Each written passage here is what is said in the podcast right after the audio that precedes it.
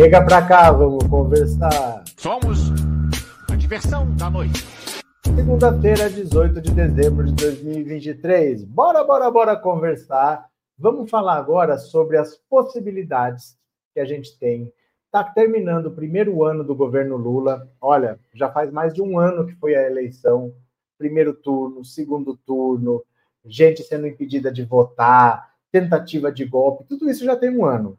O Lula já está governando há um ano, já é o nono ano do, de governo Lula, quatro do primeiro mandato, quatro do segundo, e agora mais um ano do terceiro mandato. Mais um ano já estaremos na metade, indo para o final do terceiro governo Lula. E assim, para o ano que vem, gente, as coisas devem ser melhores por um motivo muito simples. O orçamento de um ano é feito no ano anterior. Então, esse orçamento que o Lula está tendo que seguir foi feito pelo Paulo Guedes e pelo Bolsonaro. O ano que vem, o orçamento vai ser o que está sendo feito pelo Haddad, pela Simone Tebet, e que é o governo Lula que está articulando. Então, para o ano que vem, as coisas vão estar muito mais organizadas. Esse foi um ano de sobrevivência. Foi um ano da gente conseguir manter o país funcionando e o Lula conseguiu a duras penas. Muito pior do que a gente pensa, porque hum, além da falta de dinheiro, você não, não teve mais concurso público, você não teve mais contratação de pessoal, você não tinha mais políticas públicas que foram abandonadas. Então, o pouco dinheiro que tinha, você ainda consegue não colocar em programas sociais, você coloca em, em besteira, dá para o exército comprar leite condensado, essas palhaçadas. E a partir de agora, nós vamos ter um orçamento feito pelo Lula.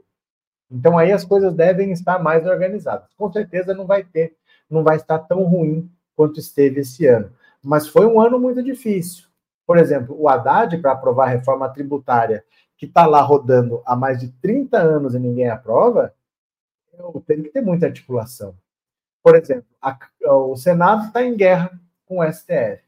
Aí inventaram aquela, aquela PEC para limitar a decisão monocrática, agora eles querem pôr mandatos para ministro do Supremo, eles querem, fizeram um projeto de lei do marco temporal, tudo isso o Lula vetou, mas ele falou: olha, vocês vão aprovar a reforma tributária?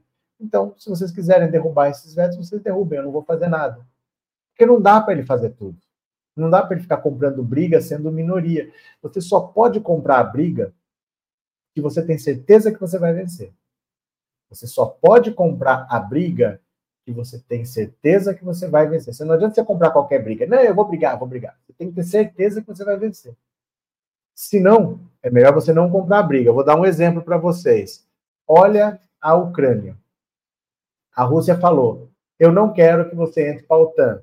Eu não quero que você entre para a comunidade europeia. Eu não quero que você faça isso.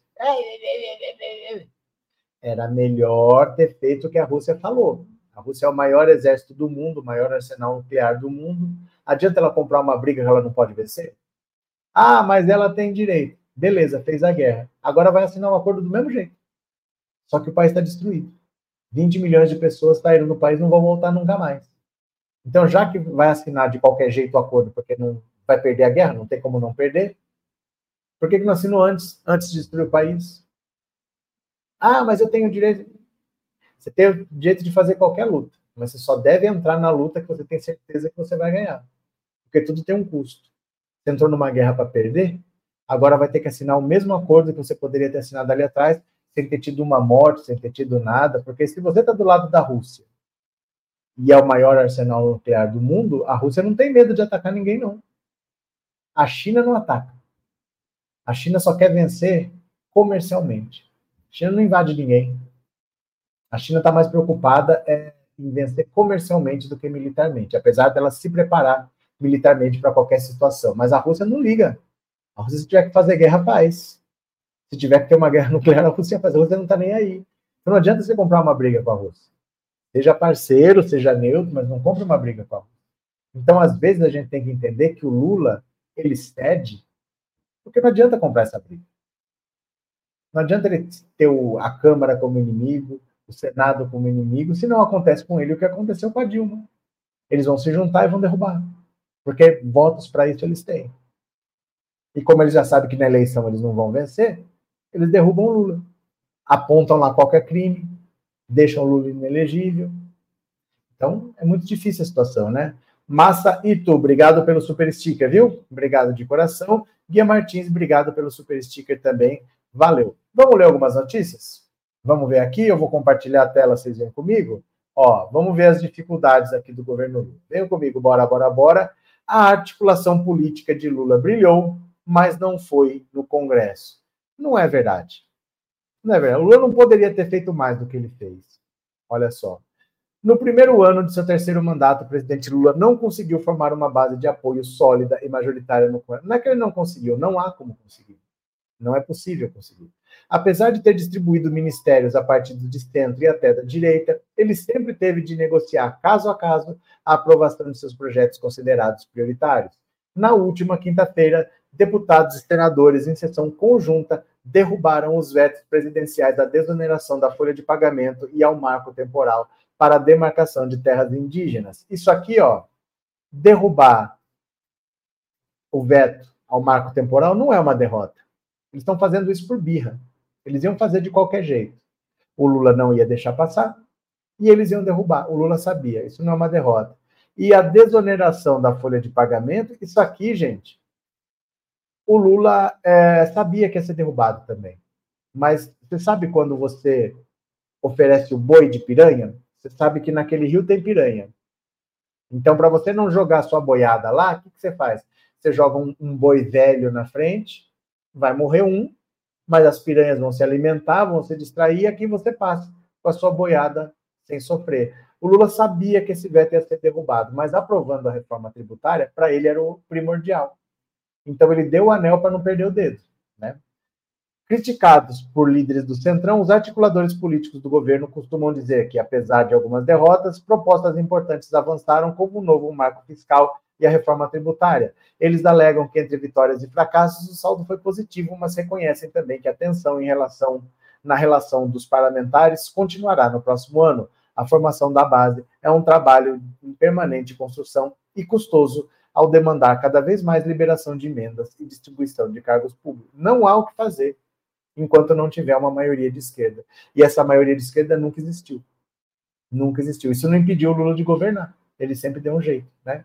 Até para compensar suas dificuldades no legislativo, Lula apostou numa relação de parcerias com alguns ministros do Supremo para deter pautas de direita que tramitam no Congresso conseguir decisões judiciais favoráveis aos cofres da União e manter o antecessor Jair Bolsonaro em estado de permanente de tensão.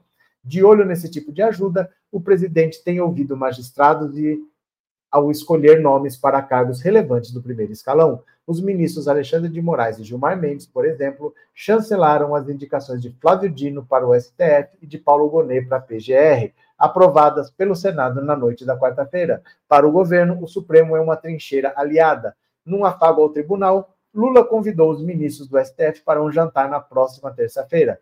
Amanhã, viu? Será uma espécie de confraternização de fim de ano, mas o presidente está de olho mesmo em uma série de casos que serão arbitrados pela corte, entre eles a derrubada de seus vetos da desoneração da folha de pagamento e ao marco temporal. Então, olha, o Lula está fazendo o que ele pode ele sabe que todo problema vai estourar no STF. Então ele tá, já que ele não consegue vencer na Câmara, ele não consegue vencer no Senado, ele está se fechando com o STF. Ele colocou lá o Flávio Dino, que é um tanque de guerra. Ele colocou lá o Cristiano Zanin, que ele confia e sabe que quando ele precisar, o Zanin está do lado dele. Ele fez uma parceria com Gilmar Mendes e com Alexandre de Moraes. Ele está conversando com o Cássio Nunes Marques, gente. O Lula está conversando com o Cássio Nunes Marques. Ele está fazendo o que ele pode. Então, assim, opa. Então, a gente tem que entender que o que o Lula está fazendo com minoria é o que dá para ser feito e ele está fazendo da melhor maneira possível. É o que dá para ser feito, né? Maria Silva, obrigado pelo super sticker, muito obrigado, viu? Obrigado de, cor de coração, Maria Silva, muito obrigado. Anne, é, Neuza, tu acha possível aquela rançosa da Michelle ser eleita aqui? Deus me livre. Lúcia, estão batendo no Lula porque ele disse que colocou um comunista no STF. Canseira. Você vai se cansar se você quiser, Lúcia. Você vai se cansar se você quiser. Porque oposição é assim. Nunca vai ser diferente. Oposição é assim. A política é assim. Não, não existe algo que o Lula faça que a oposição vai bater palma. Porque a oposição está pensando na eleição. Então essas coisas vão ter o peso que você der. Se você achar que isso é muito importante, que, ai meu Deus, estão batendo no Lula porque ele falou que o Dino é comunista, aí você vai sofrer. Se você falar, dane-se, problema deles, que chorem mais, sua vida vai seguir. Tudo vai ter o peso que você der. Eu não estou nem aí porque eles estão falando. Viu? Danilo, na minha opinião, Lula está fazendo o que tem que ser feito, mas sabendo que ainda vai melhorar muito. É porque, gente, não dá para você dar ovo e exigir um estrogonofe de prato. O Lula tem ovos lá. O máximo que ele consegue fazer é uma omelete. Ah, mas eu não gosto de omelete, mas o Lula só tinha ovos. Vai fazer o quê? Né? É, a vida é assim. É, Antônio Garcia Leal, boa noite. Viva o Brasil, a prisão do miliciano é iminente. Olha, vou falar uma coisa para vocês. O, o Carlos Frederico, Carlos Frederico é um braço direito do Augusto Aras. Ele era o responsável pelas investigações diretamente ligadas ao Bolsonaro lá na PGR. Carlos Frederico. Esse cara deu entrevista para Veja coisa de um mês atrás e falou que a delação do Mauro Cid era fraca, que a delação do Mauro Cid não tinha provas, que a delação do Mauro Cid não acrescentou nada de novo. Esse foi o alerta, principalmente para Alexandre de Moraes, falar: a Polícia Federal está terminando as investigações, não tem um PGR, e se depender desse Carlos Frederico, o Bolsonaro não vai ser denunciado. Então ele falou: Lula, rápido, não perca tempo, indica o Paulo Gonet, bota esse cara lá, porque ele vai denunciar, bota ele lá, e vamos aprovar o nome do Flávio Dino que você quer. Vamos fazer esse, com, esse combinado aqui, vamos fazer esse bem bolado. Porque se deixar esse Carlos Frederico lá, pelo que ele está falando, ele não vai denunciar o Bolsonaro, ele não vai ver o crime nada. Então troca já. Tira a Eliseta, coloca outra equipe lá e não deu outra. O Paulo Gonet assumiu hoje. Hoje ele assumiu. Esse Carlos Frederico já pôs o cargo à disposição na sexta-feira. Pôr o cargo à disposição é modo de dizer. Na verdade, ele é assim: o cara vai entrar, o Paulo Gonet vai trocar a equipe. Então, para não ser mandado embora, eu falo que eu pus meu cargo à disposição. Mas a equipe vai ser toda trocada e esses braços direitos do Augusto Aras, que ainda estavam lá, que são bolsonaristas, vai todo mundo rodar. Poder vai montar outra equipe lá, viu? É, Vitória, obrigado pelo super sticker, Vitória, valeu, obrigado pelo apoio. Demetrios, obrigado pelo super chat, valeu, muito obrigado. Quem mais? Nilza, tem muita coisa que o Xandão escondeu do Aras quando teve busca e apreensão na casa do Jair Bolso. Os celulares sumiram, provavelmente foram avisados buscas. Ismênia, cheguei atrasada para saber da viagem, espero que tenha sido um sucesso. Mas a live foi inteira sobre isso, a primeira. Fica gravada, depois você assiste. Valeu? Terezinha, boa noite, boa noite. Chegamos, boa noite. Quem mais? Bibibis. Expedito, o senhor ouviu o vídeo do cara se oferecendo para ser homem-bomba quando o mito for preso? Gente, deixa eu falar uma coisa para vocês. Isso não quer dizer rigorosamente nada. Isso não quer dizer rigorosamente nada. De verdade, assim. O que é importante, por exemplo, uma decisão do Alexandre de Moraes é importante. A aprovação do nome do Flávio Dino é importante. O Lula fazer um acordo aqui para conseguir uma coisa ali é importante. O que um bolsonarista desconhecido fala não é importante, gente. Vocês não podem dar trela para essas coisas. Sabe por quê? Por exemplo, quando tem uma coisa que o PCC faz, a Rede Globo não fala, ela fala uma facção, não dá o nome. Quando tem um suicídio, não mostra a imagem, não fala o nome da pessoa. Essas coisas sempre incentivam outros. Então a gente não pode ficar dando importância porque um, um desconhecido falou um negócio desse, mas, mas azar dele, deixa ele falar. Não ligue para essas coisas, porque é um desconhecido falando qualquer coisa.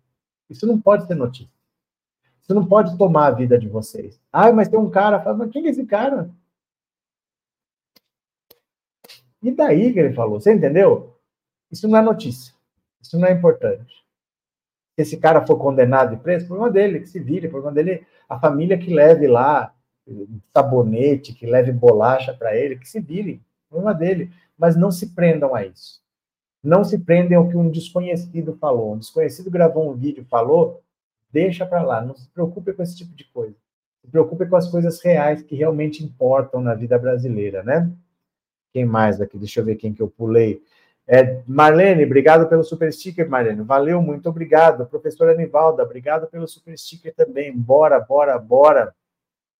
E Edson Lima, o Homem-Bomba virou o Homem-Track, chamou Xandol e de Nitrol, já pediu desculpas. Lúcia, bom demais ter você de volta. Valeu, Lúcia. Obrigado pelo super chat. Obrigado de coração. Obrigado pelo apoio, viu? Pronto. É, Lula, melhor presidente do Brasil e do mundo, foi a nossa salvação. Não sei o que seria de nós, Lenice. Valeu. Cris, foi só um comentário. Eu sei. Mas eu tenho que concordar? Eu tenho que discutir um assunto que eu acho que é irrelevante? Ou eu tenho que falar para vocês, gente, aprendam que esse tipo de coisa é irrelevante. Esse tipo de coisa não é assunto. Porque isso só serve para estimular outras pessoas. É para despertar a consciência de vocês. Não é bronca. Mas vocês têm que amadurecer de falar, olha, isso aqui é importante. Isso aí, vocês têm que tomar cuidado com esses canais que fazem videozinhos sobre isso aí, ó, vídeos do dia. Olha o homem bom, olha, isso não é política, gente. Isso aí é canal que quer ganhar dinheiro com visualização. Isso não é de canal de política. Vocês não estão vendo live de política quando vocês veem isso. Política não é feita disso, de um desconhecido que falou uma besteira.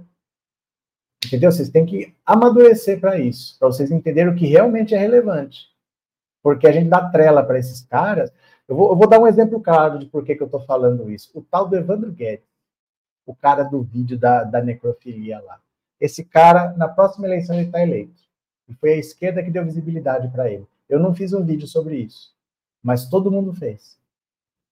Isso não é assunto, gente. Um vídeo de um desconhecido não é assunto um vídeo de um desconhecido não é assunto. A gente não tem que parar para discutir um vídeo de um desconhecido. Vocês entenderam o que eu estou falando?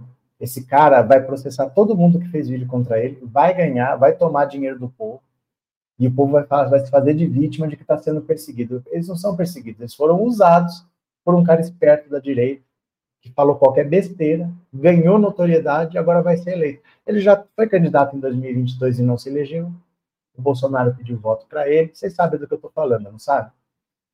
Então, o Bolsonaro pediu votos para ele. A gente tem que entender que tem coisas que não são assunto.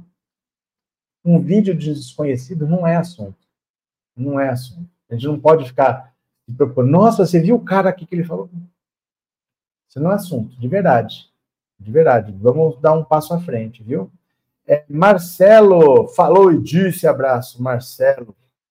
Hudson, é verdade, aqui a gente aprende muito e amadurece. Pronto, pronto, pronto. Tchau, tchau, tchau. É, Lula sabe jogar e no jogo ele é mestre, Maria Rita. Bora para mais uma, bora para mais uma, bora para mais uma. Venha, venha, venha, venha. O assunto que Lula e Cássio Nunes Marques conversaram ao pé do ouvido na posse de Gonê. Gente, o Lula está conversando com Cássio Nunes Marques. Cássio Nunes Marques. Olha isso aqui, ó. Na posse de Gonê, na frente da PGR, hoje, chamou a atenção dos presentes da conversa tete a tete que tiveram Lula e Cássio Nunes Marques. Ao término da solenidade, Lula e Nunes Marques, que foi o primeiro indicado de Jair Bolsonaro, falaram por alguns minutos ao pé do ouvido, em um clima cordial. O assunto da conversa foi caro aos dois: a saúde. O presidente perguntou a Nunes Marques como havia corrido a recuperação da cirurgia a que o ministro do STF se submeteu em novembro, segundo apurou o Globo. A operação realizada pelo magistrado foi a mesma a que Lula teve que passar em outubro no quadril. Ao presidente, Nunes Marques disse que tudo correu bem. Nessa terça, Nunes Marques e Lula terão outro encontro, dessa vez no jantar que será realizado entre todos os ministros do STF e o presidente da República na casa do presidente da Corte, Luiz Roberto Barroso, conforme antecipado pelo Globo. O encontro será promovido por iniciativa do presidente e serve como aceno aos magistrados, com quem o petista tem buscado manter uma boa relação. André Mendonça e Cássio Nunes Marques, que foram indicados por Bolsonaro, são os convidados que despertam maior atenção a respeito de uma eventual ida ao jantar. Como mostrou o Globo, os ministros, cada um à sua maneira, abriram canais de interlocução com a administração petista e têm mantido diálogo com representantes da esplanada e outros integrantes do governo sem resistências. A avaliação da corte é que, caso Nunes Marques, a aproximação com Lula está mais avançada. No gesto mais recente, o presidente optou por um nome apoiado pelo ministro para o cargo de desembargador do TRF-1 e telefonou para informar a sua escolha ao próprio ministro. Gente, o Lula está conversando com o tal do Cássio Nunes Marques, para você ver as coisas que o Lula está fazendo. O Lula está voltando a conversar com o Toffoli, a pessoa que, que causou a maior mágoa da vida do Lula. O Lula está conversando com Barroso, com, com o ministro que você pensar, o Lula está conversando. Não é fácil, viu? Não é fácil o que o velhinho está fazendo, viu? Lelele. Nielson, presenteei com uma assinatura. Valeu, meu caro. Obrigado pela colaboração, obrigado pela generosidade. E mais uma pessoa vai se tornar membro do canal. Que bacana. Valeu de coração mesmo, viu? Obrigado. Quem mais está por aqui? Tchup, tchup, tchup, tchup, tchup, tchup, tchup. Ana Cristina, Poder Econômico tem colocado seu espantalho na sala e eleitores seus fantoches. Hoje vivo no paraíso com Lula no poder, disse a Vitória. Quem mais está por aqui? Neuza, o Ciro Gomes ganhou indenização do Ricardo Salles. Ciro tinha chamado Salles de contrabandista de madeira. Quem fala a verdade ganha indenização. Pronto. Deixa eu pegar mais uma notícia aqui, ó. Aqui, fala da posse do Gonê. Gonê tomou posse hoje. Veio aqui comigo, ó. Posse de Gonê, subprocurador deixa processo de delação de Mauro Cid de 8 de janeiro. É aquilo que eu acabei de falar para vocês do Carlos Frederico. Olha aqui, ó. ó. A troca de comando na PGR com a posse do subprocurador Paulo Gonê na manhã de hoje já começou a provocar uma dança das cadeiras em postos estratégicos do Ministério Público, com impacto nas investigações sobre o ex-presidente Jair Bolsonaro coordenador do Grupo Estratégico de Combate aos Atos Antidemocráticos, o subprocurador Carlos Frederico Santos entregou o cargo na última sexta-feira à procuradora-geral Eliseta Ramos, que está vazando também. Atual, já vazou, né? Gonet tomou posse, ela já vazou. Atual número 2, a vice-procuradora Ana Borges Coelho também colocou o cargo à disposição. Quer dizer, eles sabem que o Gonet vai nomear gente de confiança dele, então todo mundo que era da turma do Aras está saindo. Gonet já escolheu o substituto dela, Hindenburgo Chateaubriand, amigo pessoal do novo chefe da PGR. Os dois, que estão casados há 34 anos, deixam suas funções a partir dessa segunda-feira. Gonet já começou a formar a sua equipe, mas ainda não anunciou quem ocupará esses postos chaves. Na PGR, a saída de Carlos Frederico e Ana Borges foram interpretadas como uma forma de deixar o campo livre para Gonet montar a sua equipe sem constrangimentos mas também são vistas como um sinal de que as pessoas-chave das equipes de Aras e de Eliseta não pretendem avalizar o discurso de alinhamento do novo chefe do Ministério Público com o Supremo e com seus padrinhos Gilmar Mendes e Alexandre de Moraes. Ó, então a troca dessas pessoas está deixando bem claro que o Gilmar Mendes e o Alexandre de Moraes, que colocaram o Gonê lá, que o Gonê vai trabalhar com eles e não vai seguir o que o Augusto Aras fazia. Resumindo, o Gonê não está lá para passar pano para Bolsonaro. Né? Essa proximidade, aliás, tem levado uma ala dos subprocuradores a manifestar em conversas reservadas a preocupação com a possibilidade de que Gonê não seja enfático na defesa do Ministério Público. O Lula entregou a chave da PGR para o Gilmar Mendes Moraes, disse um dos mais ácidos integrantes do PGR, ouvido reservadamente. É porque, assim, eles estão preocupados que eles cometeram crimes para proteger o Bolsonaro eles cometeram crimes para proteger o Bolsonaro. Então, eles queriam alguém que defendesse o Ministério Público, defendesse as costas deles, porque as costas deles vai arder. A hora que o Gonê começar a revirar as gavetas, ele vai achar. O que foi feito tem registro, está guardado. O que, se ele procurar, ele vai achar. Vai sobrar para Augusto Aras, vai sobrar para o procurador. E eles queriam alguém que fosse empático na defesa do Ministério Público. Não é o que vai acontecer. Tanto Santos que é o Carlos Frederico, como Ana Borges, bateram de frente com Moraes recentemente na condução de duas investigações, a que devolve a delação de Mauro Cid e a que, a, a que envolve a delação de Mauro Cid e a que apura as agressões ao ministro no aeroporto em Roma. Santos, inclusive, chegou a classificar como fraco o acordo de colaboração premiada fechado por Cid com a Polícia Federal. Na ocasião, ele disse que seria preciso haver provas mais robustas para confirmar as acusações do ex-ajudante de ordens havendo essa delação do Mauro Cid e o Ministério Público não participou, tudo bem, não vou jogar provas fora e dizer que a prova não presta. Vou tentar fazer com que essa prova fique forte. Esse é o nosso objetivo. Agora não posso garantir. Estou tentando, disse o Carlos Frederico à equipe em novembro, negando que existisse uma disputa de poder entre Ministério Público e Polícia Federal. As críticas desagradaram não apenas a PF, como o próprio Moraes, que homologou o acordo. Santos passou a coordenar o grupo estratégico de combate a autos antidemocráticos na gestão de adivinha quem? De Augusto Aras, e assumiu os processos relacionados aos atos golpistas de 8 de janeiro, que já levaram à condenação de 30 pessoas pelo Supremo. Não está claro se Gonet vai manter esse grupo. Ele era representante da PGR também nos inquéritos envolvendo Bolsonaro, como que apura o desvio de joias sauditas e a fraude na carteira de vacinação contra a Covid. Já Ana Borges desagradou Moraes ao cobrar o ministro Dias Toffoli acesso à íntegra do vídeo com as cenas de briga de uma família com o ministro Xandão no Aeroporto Internacional de Roma e fazer uma cópia da gravação. O caso, que é investigado no STF, ganhou contornos nebulosos depois que o relatório da PF, com as imagens, com a análise das imagens da câmera, afirmou de forma inconclusiva que Mantovani cometeu aparente agressão física contra o filho de Moraes. Ainda assim, Toffoli não permitiu que o Ministério Público fizesse cópia das imagens ou perícia, o que foi contestado formalmente pela número 2 da PGR. A subprocuradora também contestou a inclusão do próprio Moraes como assistente de acusação no inquérito o que na prática permite ao ministro do STF sugerir a obtenção de provas e até realizar perguntas para as testemunhas. Para Ana Borges e Eliseta Ramos, trata-se de um privilégio incompatível com o princípio republicano. Quer dizer, é uma equipe toda ligada ao Augusto Aras que estava batendo boca com o Xandão. Vai vazar todo mundo. O Bonet já tomou posse e vai tirar essa galera toda de lá. E aí vai tudo para cima do Bolsonaro. Enquanto a equipe do Augusto Aras ainda estivesse lá, eles iam passar pano. Agora é tarde, né? É, Vitória, é verdade, Yuri Janot gostou do discurso do Gonet, muito cara de pau. Neuza, tem muitos ali que se aliaram ao Augusto Aras. É porque todo mundo tenta se aliar ao poder. É assim que você tem privilégios, promoções, mais destaque, é se aliando aos poderosos. Né? Então, esse pessoal vai mudando o discurso para ir se amoldando ao poderoso da vez, né?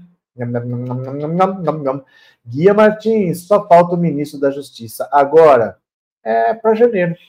Vai ficar para janeiro, porque o Dino não tem como tomar posse agora, porque o ano acabou. Então ele continua ministro da Justiça até janeiro. Aí em janeiro o Lula deve indicar provavelmente o Lewandowski, né? Edson, quem comete ou cometeu crimes tem que ir para a prisão. Sandra, obrigado pelo super sticker, Sandra. Obrigado pelo apoio, viu? Obrigado pela, pela colaboração. O governo Lula deu um descanso para o Xandão. É porque o STF estava sozinho enfrentando o bolsonarismo. Estava enfrentando o bolsonarismo sozinho. Ele falou: olha, eu não posso fazer tudo sozinho. Não tem como eu fazer tudo sozinho. Vocês me ajudem. A equipe do Augusto Aras me atrapalhou quatro anos. Eu tive que engolir o Augusto Aras por quatro anos.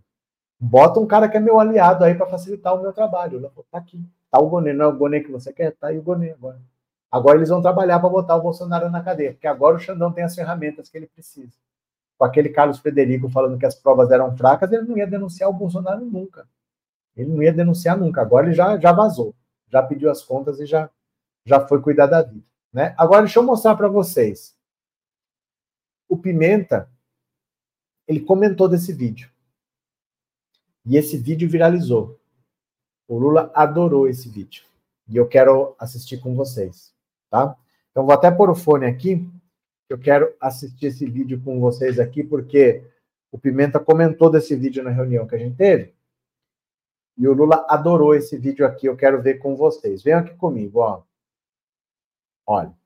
A campanha publicitária que fez Paulo Pimenta ganhar pontos com Lula, ó, batizada de o Brasil é um só povo, a iniciativa caiu nas graças do presidente e rendeu elogios ao chefe da SECOM. Ó, vocês viram essa propaganda aqui? Quem não viu vai ver agora. Ó. O ministro Paulo Pimenta ganhou pontos com Lula por causa da campanha publicitária O Brasil é um só povo, lançada pela SECOM. A iniciativa foi pensada por Pimenta, que passou a ouvir que dessa vez a publicidade do governo acertou. Animado com peças produzidas pela agência Nova, Lula fez questão de republicar os filmes produzidos pela agência Nova em suas redes sociais. Uma das peças sobre o programa Farmácia Popular usou uma ideia que o chefe da SECOM gostava de contar aos aliados e fazia seus interlocutores darem risada. O Pimenta disse que essa ideia foi pessoalmente dele. Vamos ver aqui, ó. Quem não viu vai ver agora. Moço, essa bombinha tá tão cara. Pior que minha filha não tá conseguindo dormir por causa da asma. Asma? Dá licença. A senhora tá com a receita? Tô, sim. Então dá para levar sem pagar. Eu. Eu também posso? Eu achei que isso não era para mim. É para todo mundo que precisa. Meu filho também usa esse remédio. Farmácia Popular. Medicamentos gratuitos para quem mais precisa. Eu não sei se vocês repararam, ó. É Bolsonaro, entendeu? O recado é esse. Peraí.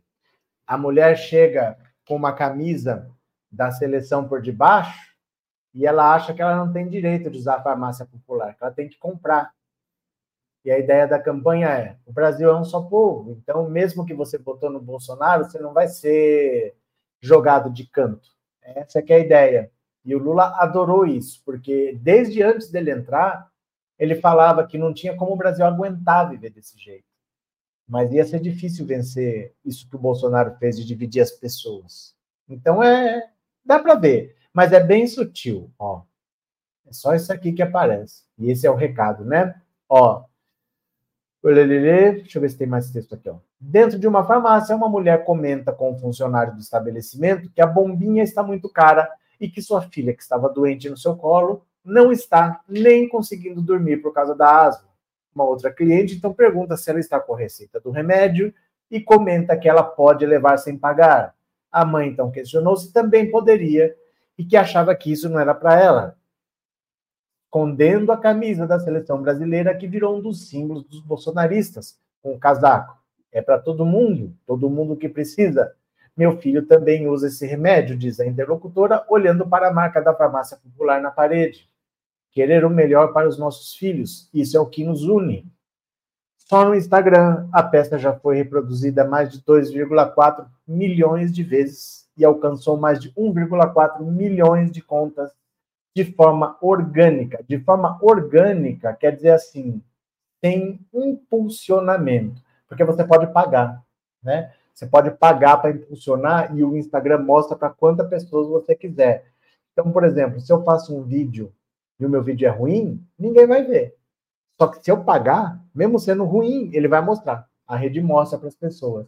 Então, se eu não pago, eles dizem que isso aconteceu de maneira orgânica, por conta própria. Senão, foi impulsionado, né?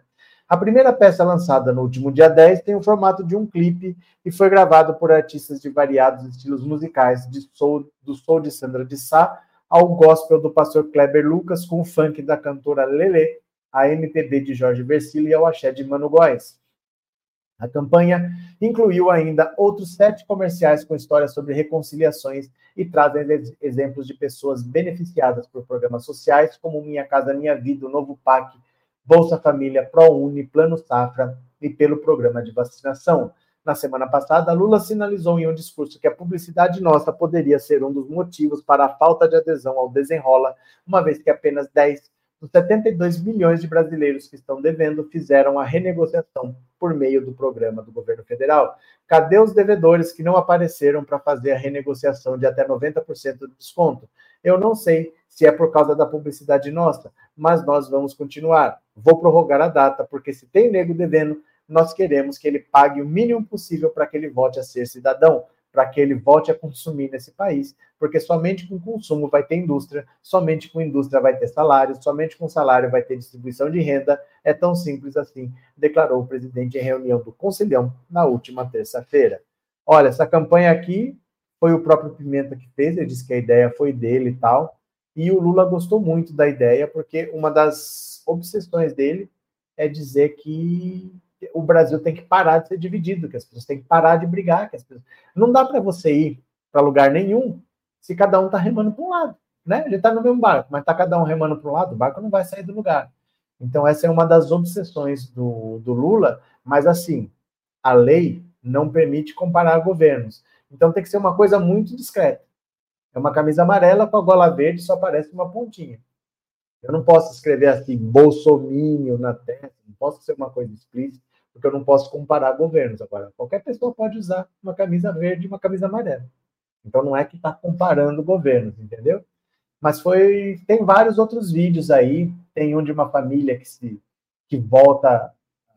É um, uma ceia de Natal, né? Aí um cara aparece, nossa, não imaginei que você vinha. Não, eu vim, eu vim, eu tomei vacina. É legal. É legal, né? Valdineide, tem também o do homem que tomou vacina, eu gostei muito. Tem, tem. Eu, eu não sei se eu acho aqui agora. Deixa eu ver se eu acho aqui, ó. É, deixa eu ver.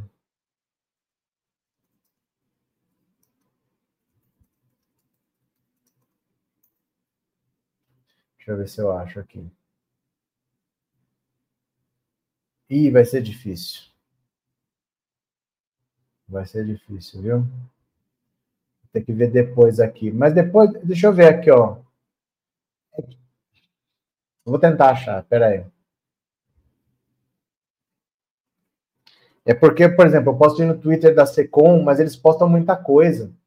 Aí às vezes é difícil você achar. Tá lá, mas tá lá onde, né? Deixa eu ver aqui. Está lá, mas está lá onde?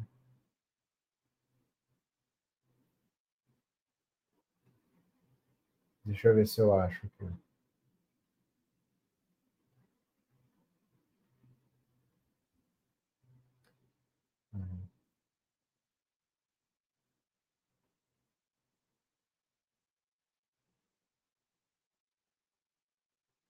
Ah, é.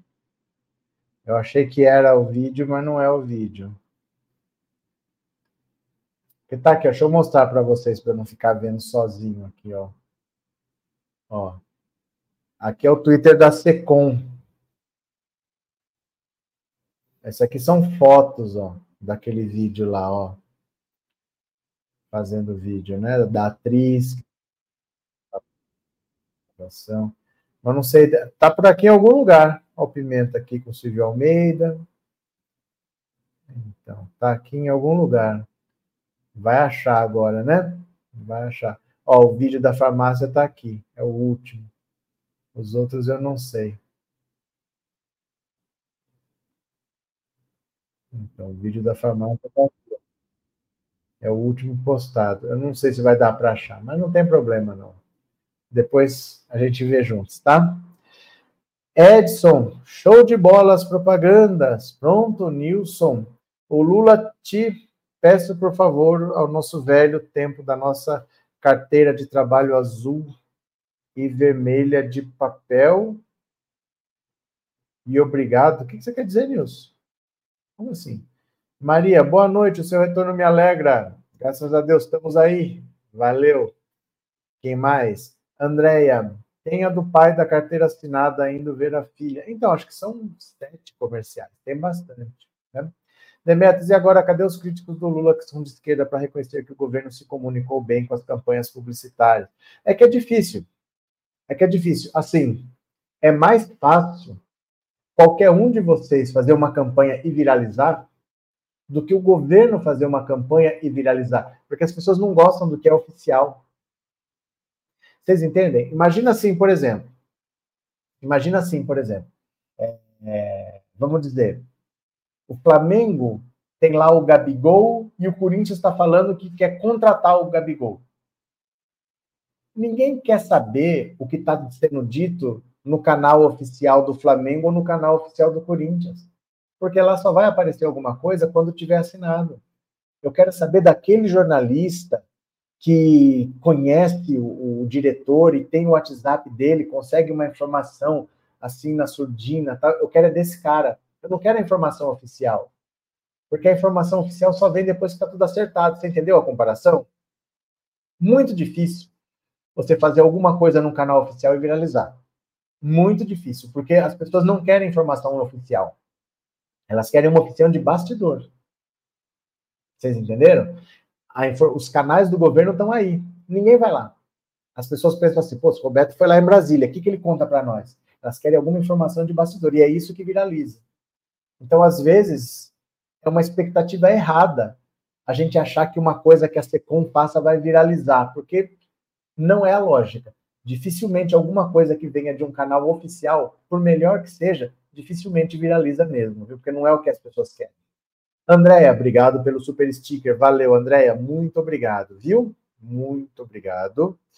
É, e o nome da desgraça é. Demetrios, realmente bomba mais dos canais não oficiais. É porque ninguém quer canal oficial. O canal oficial não vai falar uma coisa que, por exemplo, eu quero me sentir especial. Eu quero saber o que ninguém sabe. No canal oficial eu vou saber o que todo mundo sabe. E a pessoa ela quer saber uma informação que só ela sabe. Ela quer saber um negócio aqui para ela contar para o amigo ali, ó, você não sabe o que, que vai sair, vai acontecer tal coisa assim, assim, assim. Ela quer chegar com uma coisa especial. Isso nunca vai estar no canal oficial, porque no canal oficial todo mundo já sabe. Então o que as pessoas querem é o não oficial, o não oficial. Então, dificilmente, gente, a gente não pode esperar que, olha, o governo fez uma campanha que viralizou, as coisas do governo dificilmente vão viralizar? Rita, eu acho que o gado não volta atrás só para manter a sua fama de mal, perdeu o mané aceita. Ah, mas depois de seis anos, como é que vai voltar atrás agora? Depois de brigar com a família, depois de preso na como é que volta atrás agora? Eles já foram longe demais para voltar atrás. Né? Do, do, ponto de vista deles, não dá mais para voltar atrás. Né? Hudson, quando o senhor volta a Brasília? Infelizmente não deu tempo da gente trocar ideias. Eu não sei quando eu volto. De verdade, eu nunca tinha ido na vida. Eu não sei. Não, não deu tempo, viu, gente? Não deu tempo de ir, porque era para um congresso e foi de manhã até de noite todo dia. Então não deu tempo. No último dia eu fui com a mala para o evento e do evento eu fui para o aeroporto. Simplesmente não, não teve como mesmo assim. Não teve como. Então eu não sei quando é que eu vou, porque eu nunca tinha ido na vida. Como é que eu vou imaginar que agora eu vou cada dois meses, seis meses, todo ano? Eu não sei. Se eu for, eu vou avisar vocês de novo. Se for uma programação menos pesada, dá para a gente combinar alguma coisa, mas foi muito pesado. A gente almoçava no evento, a gente jantava no evento. Foi uma programação muito pesada mesmo, não tinha como fugir. Aí por isso que não deu, viu, Hudson? Mas quando eu duvido que vai ser sempre assim. Né? Não é possível que sempre vai ser assim. Programação pesada dessa. Se for menos pesada, a gente conversa, viu? Uh, Anne, a comunicação deveria ser feita por quem entende. É a mesma coisa que colocar uma pessoa como eu, por exemplo, analógica e antissocial. Não, não é uma questão de ser feita por quem entende. A questão é que aquele canal é assim. Aquele, ó, vê se vocês entendem uma coisa. Eu, eu acho que isso não fica claro para vocês. Que o que o governo faz não vai acontecer do jeito que vocês querem. vou dar um exemplo para vocês. Vocês lembram do vídeo show? O vídeo show existiu por 30 anos. Por que, que existiu o vídeo show? Porque a gente só tinha, para ver televisão, a própria televisão. A gente só tinha a própria Rede Globo, praticamente. Então você via lá o Tony Ramos na novela. Beleza, Tony Ramos está ali. Você não ia para um restaurante e via o Tony Ramos. Você não tinha uma rede social para ver. Estou falando assim, 15, 20 anos atrás, não tinha uma rede social para ver o Tony Ramos. Ele não é um cara de festa, ele não é um cara que foi para a política, ele não é um cara que entra em treta, ele não é um cara que se separou da esposa e virou drag queen, mudou para a Austrália. A única chance de você ver o Tony Ramos era no vídeo show. Então existia o vídeo show. A partir do momento que apareceram as redes sociais, a Rede Globo teve que acabar com o vídeo show, porque ninguém liga mais. Ninguém quer a, a própria emissora falando. Porque na emissora eu já vejo. Eu não quero uma informação oficial. Eu quero o próprio cara que eu gosto com o celular conversando comigo. Porque ele vai fazer uma live, vou fazer uma pergunta, ele vai responder. Ele vai estar no supermercado, ele vai falar uma coisa. Ele vai estar jantando, ele fala. Ele está no fim de semana, ele fala. As pessoas querem informalidade. Porque elas não querem ver o, profissional, elas querem ver a pessoa. Então não adianta você achar que não, mas falta uma pessoa que faça. O povo não quer isso. As pessoas não querem mais a comunicação oficial. Não é a comunicação oficial que não é bem feita. É que as pessoas não querem comunicação oficial. Do mesmo jeito que elas não querem mais do vídeo show. Elas não querem o Globo, a Globo mostrando o artista para mim. Eu quero o próprio artista se mostrando. Eu quero que ele faça. Mesmo que tenha barulho, mesmo que a luz não seja boa, mas eu não quero aquela coisa que é Globo. Vocês entenderam a diferença? Nunca a comunicação oficial vai ser o que as pessoas querem. Não é porque ela é bem feita que ela é mal feita. É que as pessoas não querem mais a comunicação oficial. Elas querem uma coisa direta. É isso, infelizmente, né? Viviane, sem contar que a chance de saber dos famosos era comprando revistas, que para a grande maioria não era viável gastar dinheiro na TV, a maioria tinha acesso. Então, as redes sociais acabaram com essa comunicação oficial. Olha, eu assisto a novela da Globo, eu gosto do artista da Globo, se eu quiser ver mais alguma coisa, é na própria Globo. Não é mais assim. Agora, as pessoas, por exemplo, você gosta da Marina Rui Barbosa, você segue o Instagram da Marina Rui Barbosa, e ela faz um story no Instagram dela, e ela faz live no Instagram dela, você não vai procurar ela no video show mais. Você fica lá grudada no artista que você gosta. Então, o que vai viralizar nunca é o oficial.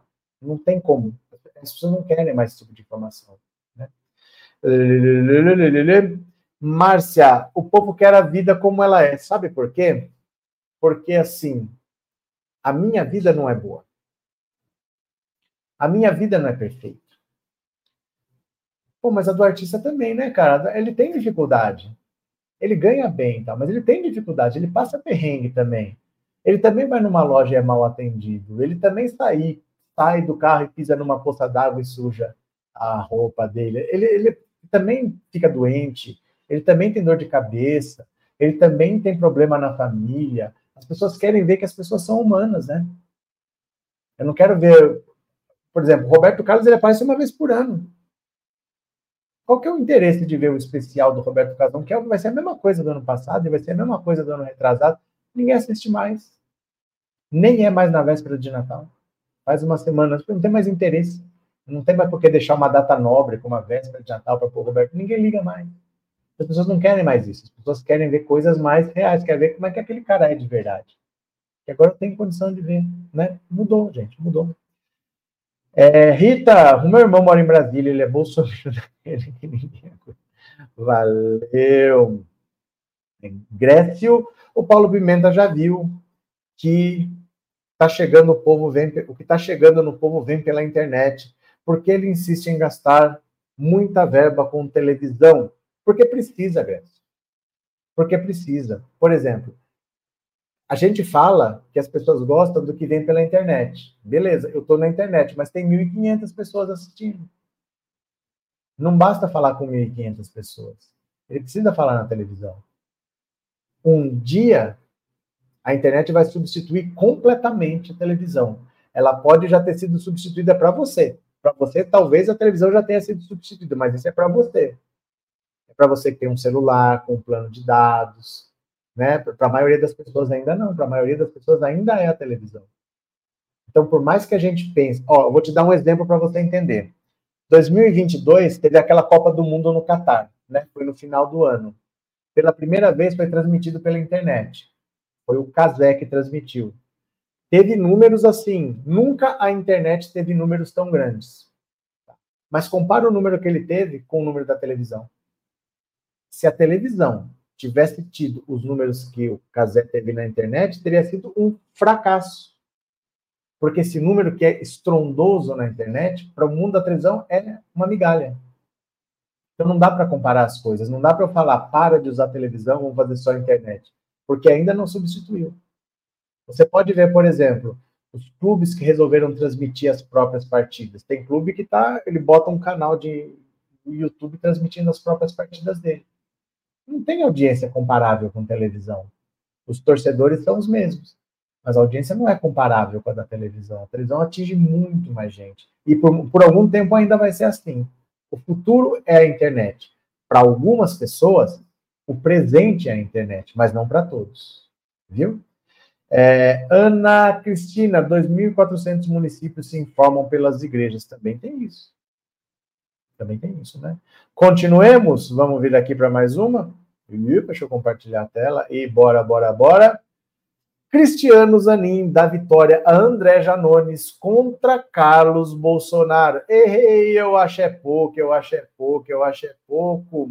O vereador Carlos Bolsonaro acaba de sofrer uma derrota no STF pela caneta de Cristiano Zanin. O ministro rejeitou na sexta-feira uma queixa-crime movida pelo filho do ex-presidente Bolsonaro contra o deputado André Janones pelo crime de injúria. A ação havia sido movida por Carlos no Supremo em agosto de 2022, no início da campanha presidencial, depois que Janones o chamou de miliciano, merda, vagabundo e bosta em uma publicação no Twitter. Era uma, em uma outra publicação, o deputado, conhecido por usar os métodos bolsonaristas nas redes sociais contra o bolsonarismo, veiculou uma caricatura em que o personagem que o retrata for, força um outro, representando Carlos, a tomar o próprio veneno de um frasco. A argumentação da defesa de Carlos Bolsonaro, no entanto, não convenceu Zanin de que André Janones cometeu injúria contra ele. Em sua decisão, em segredo de justiça, o ministro considerou que os dois são hoje notórios integrantes de grupos políticos adversários e apontou haver uma imensa quantidade de informações sobre narrativas, acirramentos e críticas de evidente reciprocidade. No caso concreto, é possível verificar na própria petição inicial que algumas expressões supostamente utilizadas pelo querelado, apesar de reprováveis, traduzem retorção e reciprocidade, referindo-se claramente aos embates e contingências anteriores entre os dois envolvidos. Além disso, o ministro entendeu que os ataques de Janones a Carlos Bolsonaro são genéricos e estão relacionados à atividade política do deputado, cobertos, portanto, pela imunidade parlamentar. Entendo, pois, caracterizado o nexo entre a manifestação do deputado federal, ora querelado, e o exercício de sua função de parlamentar, de sorte que a proteção da imunidade material obsta o recebimento da, da presente queixa-crime, escreveu o ministro. Pronto, Cristiano Zanin mandando Carlos Bolsonaro. Só faltou falar assim, mas não é você que fala de liberdade de expressão? É você que gosta de liberdade de expressão? Porque agora você está processando quem um parlamentar que xingou seu pai. Não é liberdade de expressão? Só faltou falar isso, né? É, Anne, minha mãe só falta bater na gente se desliga a TV. Ah, dependendo da idade da pessoa, a pessoa deixa a TV ligada só para fazer barulho. Né? Tem isso também. Jonathan, Bruno Costa, Renato Aragão com diagnóstico de Alzheimer. Essa foi novidade, fiquei sabendo agora. É, Mara, meu amigo, o viu chegando numa festa na época da novela Rainha da Sucata e foi todo feliz cumprimentá-lo. Levou o maior passa fora. O Tony Ramos disse: Eu não te conheço super arrogante. É que a gente confunde a pessoa com o trabalho dela. A gente acha que porque a gente conhece o trabalho da pessoa, a gente conhece a pessoa. Ah, aquele cara é simpático, eu não sei o quê. É o trabalho da pessoa que a gente está vendo, a gente não está vendo a pessoa no dia a dia, né? É, Fernando, eu pouco vejo TV aberta, os melhores filmes, as melhores informações hoje estão em canais fechados.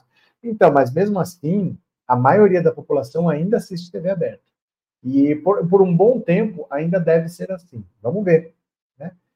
É, Neuza, eu deixo a TV ligada para fazer barulho porque moro sozinha e o meu frajolinho não me. Dionísia, a filha do Didi, é uma sensal. Agora ela virou coach? Agora ela virou coach? Bora para mais uma aqui. Ó, quem puder colaborar com o canal, colabora aqui com o Pix, viu? Quem puder. Se não puder, tá tudo certo também. Mas se puder, colabore com o canal. Bora, bora, bora, bora, bora. Terco se fecha contra Moro por abuso de poder econômico. Eu acho é pouco. Eu acho é pouco. Olha que amizade linda. Com a divulgação na última quinta-feira do parecer da Procuradoria Regional Eleitoral do Paraná, que pede a cassação de mandato e inelegibilidade por oito anos do senador Sérgio Moro, o meio político e jurídico avalia como certa a condenação do ex-juiz. A acusação de abuso de poder econômico contra ele, porém, une interesses de ferozes adversários e travou, travou, travou.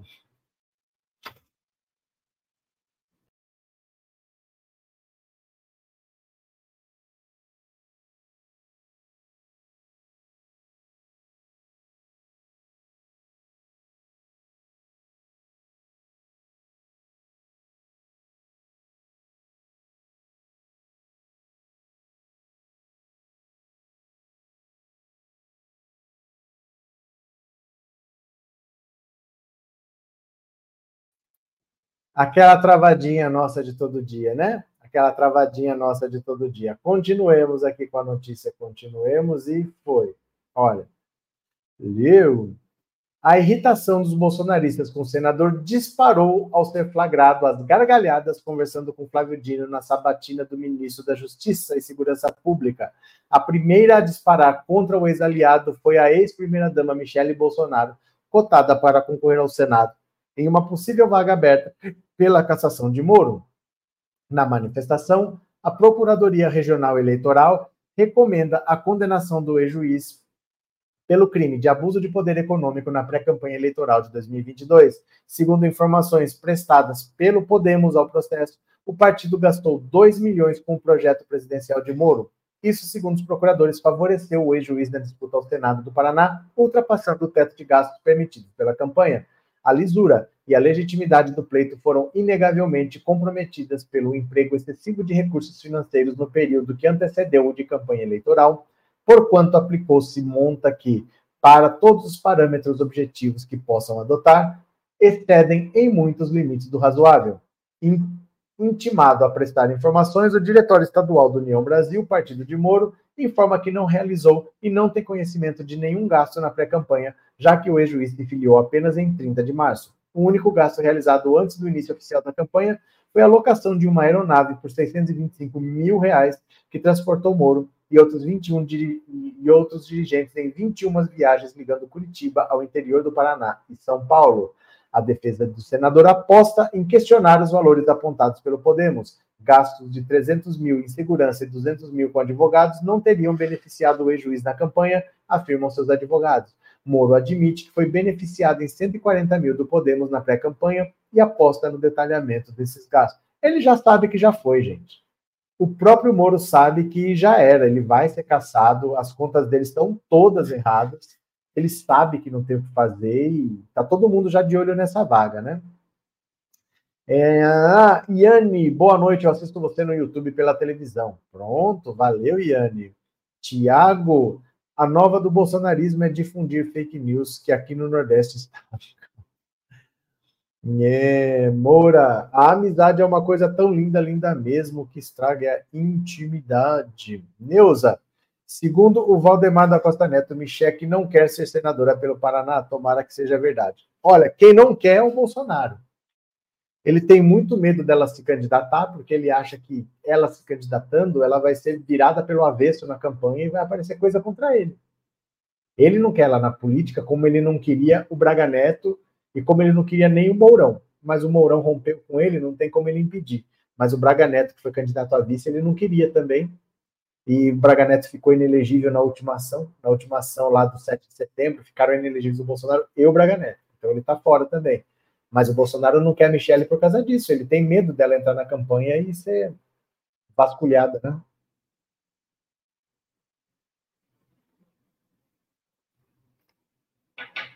molhando a garganta.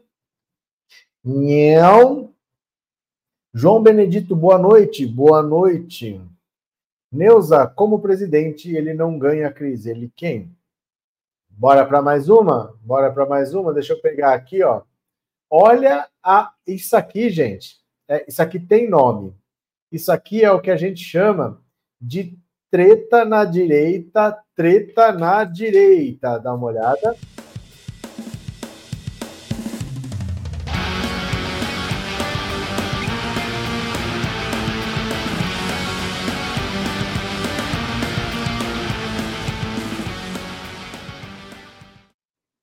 Treta na direita. Veja só aqui, isso aqui é uma delícia. Vamos dar risada juntos. Olha só. A conversa de Moro e Dinheirol sobre a aprovação de Flávio Dino no STF. Tretaram, tretaram. Dá uma olhada aqui, ó. Antes da votação do Senado, que aprovou a entrada de Flávio Dino no Supremo na semana passada, o ex-procurador Deltan Dinheirol fez um pedido a Sérgio Moro tornar público o seu voto e se posicionar contra o ministro da Justiça na corte. Olha só, o ex-juiz não atendeu dinheiro. Para piorar a situação, Moro teve uma troca de mensagens com seu assessor flagrada por, por fotógrafos, na qual falavam sobre o des desespero do ex-procurador com a chegada de Dino ao Supremo, ao desespero do dinheiro, do dinheiro. Após o episódio, Deltanzinho deu seu recado a Moro disse que não pode defender publicamente sua posição sem saber do voto do senador e afirmou que considera indefensável um voto a favor de Dino no STF. Com Moro correndo o risco de repetir a história do ex-procurador e ter o seu mandato cassado, Deltan Dinheirol prestou solidariedade ao amigo, mas deixou claro que não defenderá a escolha de Dino em hipótese nenhuma. O relato da troca de mensagens foi feito à coluna por aliados de ambos. Então, olha só, agora a treta está entre Sérgio Moro e Deltan Dinheirol. O, o Deltanzinho cobrou do Marreco que ele diga em quem que ele votou e que ele nunca defenda o Flávio Dino, mas ele votou no Flávio Dino. Ele votou porque o Sérgio Moro não está comprando briga com ninguém. O Sérgio Moro sabe que ele vai ser caçado e a única chance dele não perder mandato é conseguir um recurso no STF. Então ele está tentando ter amizade com todo mundo. E o Deltanzinho não gostou. Ele falou: olha, é indefensável você estar tá junto com o Flávio Dino, você precisa deixar claro o que você fez, mas o Sérgio Moro, ele não está nem aí para a política, o que ele quer é salvar a mamata dele de um mandato de oito anos. Ele só quer isso, gente, ele só quer salvar a mamatinha dele, né? É, Meire, a biografia da Piri Crente é vergonha. Yeah, Val, e vai ser vasculhada. Lógico, ele sabe. Ele sabe. Provavelmente vai aparecer coisa que a gente nem imagina na hora que o pessoal ficar seis meses vistoriando essa Michelle aí, né? Show! Márcia, dois ordinários. Cris, acho pouco. Mara, e o nome Deltan, eu matava minha mãe. Eita! Uh, quem diria Dinheirol versus o Marreco? Gente, o Marrequinho, o Marrequinho, vocês sabem como que ele tá, né? O Marrequinho aqui, ó, tá desse jeito aqui. Cadê o Marrequinho? Ó, ó.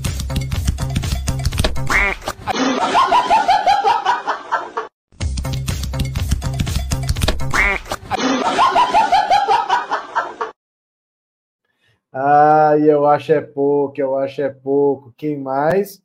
É, Marlete Moro mente que nem sente. Pronto, tem mais aqui. Ah, tem a menina. Tem a menina. Menina não, o adolescente que invadiu a conta da Janja. Olha aqui, ó. A justiça está indo atrás, hein? A justiça está indo atrás das pessoas. A internet não está deixando ninguém impune, não. Ó. Adolescente diz a PF que olhou o e-mail de Janja, mas não analisou nem baixou o conteúdo. Ah, agora tá todo mundo com medo, né? Ó, o adolescente de 17 anos que afirmou à Polícia Federal ter sido autor da invasão das contas de redes sociais da Janja disse em depoimento que também acessou os e-mails dela. Segundo o blog apurou, o jovem declarou em depoimento na última semana que encontrou os dados de Janja e decidiu invadir os perfis, mesmo sem ter um objetivo específico. Ele disse aos investigadores: que acessou a conta de Janja no LinkedIn, mas não fez nenhuma alteração, que olhou o e-mail da primeira-dama, mas não chegou a analisar as conversas, e que não salvou o conteúdo dos e-mails ou das conversas de Janja nos perfis invadidos. Segundo a apuração do blog, o adolescente disse ainda que só queria aproveitar a oportunidade para fazer postagens no perfil de Janja na rede social X, antigo Twitter, mas se arrependeu porque não imaginava que a ação geraria tamanha repercussão. Meu Deus. O jovem foi ouvido na condição de informante em razão da idade. O depoimento dele não serve de prova isoladamente, mas será considerado no conjunto geral da investigação. Junto com outras provas, aí sim pode corroborar elementos que os investigadores já têm reunido. Olha, esse rapaz aqui é assim. Tomem cuidado com as redes sociais de vocês, porque às vezes a gente tem medo de esquecer uma senha e a gente faz uma senha facinha mas a gente sempre acaba optando por alguma coisa meio óbvia. Ah, pega a data de nascimento do meu filho, bota é, o nome de não sei das quantas, e aí eles testam. Eles vão testando e às vezes conseguem achar. Coloquem alguma coisa que não tenha uma, não tenha como achar. Inventa uma frase, inventa uma palavra, inventa uma sequência. Mas não pega assim, ah, vou pôr o número do telefone fixo de casa como senha vou pôr o número do celular da minha mãe como senha, vou pôr a data de nascimento do. Não faz essas coisas, porque são as primeiras que eles testam. As primeiras que eles testam. E aí, depois que entrar, a gente chora, né? Sandra, como é falsa essa Micheque usando como sempre a religião para se promover e puxando o saco do povo do Paraná? Neuza, foi o adolescente, é um foi o adolescente, é um cara de 20, e um cara de 25 anos, né? Andréa, bolsonarista. hora, valeu. Deixa eu ver aqui, minha gente. Quem colaborou com o Pix, se você colaborou com o Pix, eu vou ler o seu nomezinho agora, tá? Vamos ver? Bora, bora, bora.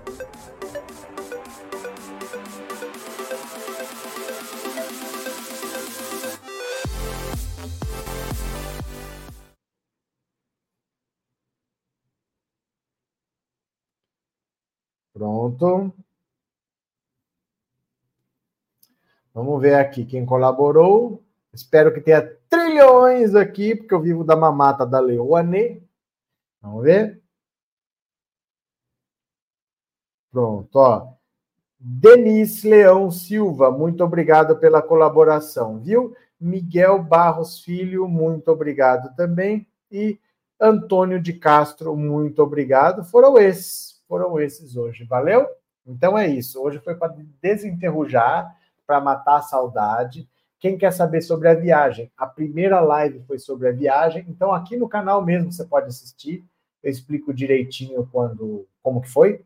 Você assiste a live lá, tá lá guardadinha. E é isso. Amanhã tem mais, voltamos ao nosso horário tradicional. Vai ter 5 em 5 de manhã, vai ter live de noite, normal, às 7 e às 9 direitinho. Valeu? Então era isso, foi bom para a gente conversar, matar a saudade. Amanhã tem mais. Um beijo, viu, povo? Obrigado por tudo. Obrigado por terem me ajudado a viajar. Obrigado por me proporcionarem a chance de ter ido para Brasília, que é uma cidade que eu não conhecia, eu nunca tinha ido. Devo tudo isso a vocês. Obrigado por tudo. Amanhã tem mais. Beijo grande. Obrigado de coração. Obrigado, viu? Tchau, tchau, tchau. Beijo, beijo, beijo. Valeu!